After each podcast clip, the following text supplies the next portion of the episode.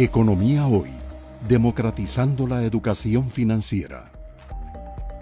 Y finalmente sí me llamó la atención y cuesta mucho en Costa Rica eh, destacar las buenas cosas.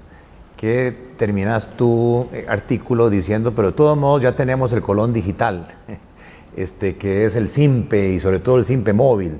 Y yo sí creo que los costarricenses han apreciado en media pandemia eh, la facilidad de esos pagos, tanto así que estuve viendo estadística, casi 15 millones de transacciones mensuales, eh, se está trazando casi 400 millones de dólares, eso da un promedio como de 18 mil, 20 mil colones, y eso ha facilitado mucho eh, los pagos menores entre los ciudadanos, entre los individuos y es un instrumento moderno, y entonces yo quiero destacar la labor del Banco Central, de Carlos Melegati y todo el, Departamento de Sistema de Pagos, porque definitivamente vamos hacia adelante, por lo menos en comparación con otros países centroamericanos, ese tipo de facilidad eh, de pago inmediata y con un costo bajísimo es poco normal.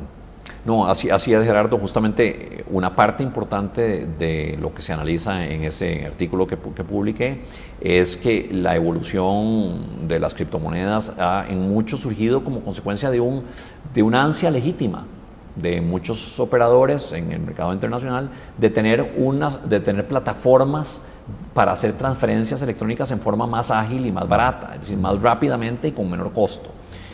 Eso ya lo tenemos en Costa Rica.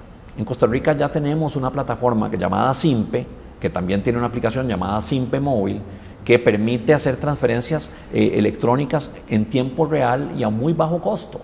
Eh, y los costarricenses nos hemos acostumbrado a esa plataforma y tenemos, nos hemos beneficiado eh, de los servicios que provee esta plataforma. Entonces, realmente uno de los, de los motivos, una de las razones de ser del surgimiento de las criptomonedas a nivel internacional, que es eh, proveer una herramienta para abaratar y agilizar las transferencias electrónicas en Costa Rica, ya lo tenemos, ya tenemos esa solución y la hemos venido construyendo en los últimos 20 años desde el Banco Central. Es realmente un motivo de orgullo nacional.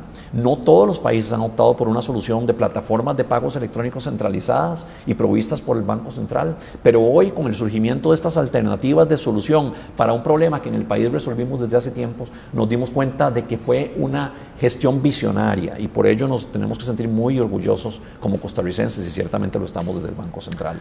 Muy bien, agradecerte, Rodrigo. Ha sido bastante amplio. Este, más bien nos hemos abusado de tu tiempo. Muchísimas gracias. Hemos hecho un repaso eh, bastante detallado del programa macroeconómico y su revisión eh, del primer semestre y de las perspectivas para el 2021 y quizás el mensaje que nos llevamos es, estamos mejor que en medio de la crisis y yo creo que la situación mundial y nuestra estructura abierta al resto del mundo debería ser que para el 2021 lo que resta y el 2022 también la situación económica del país esté mejor.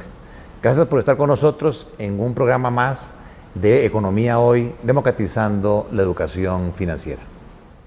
Economía Hoy democratizando la educación financiera.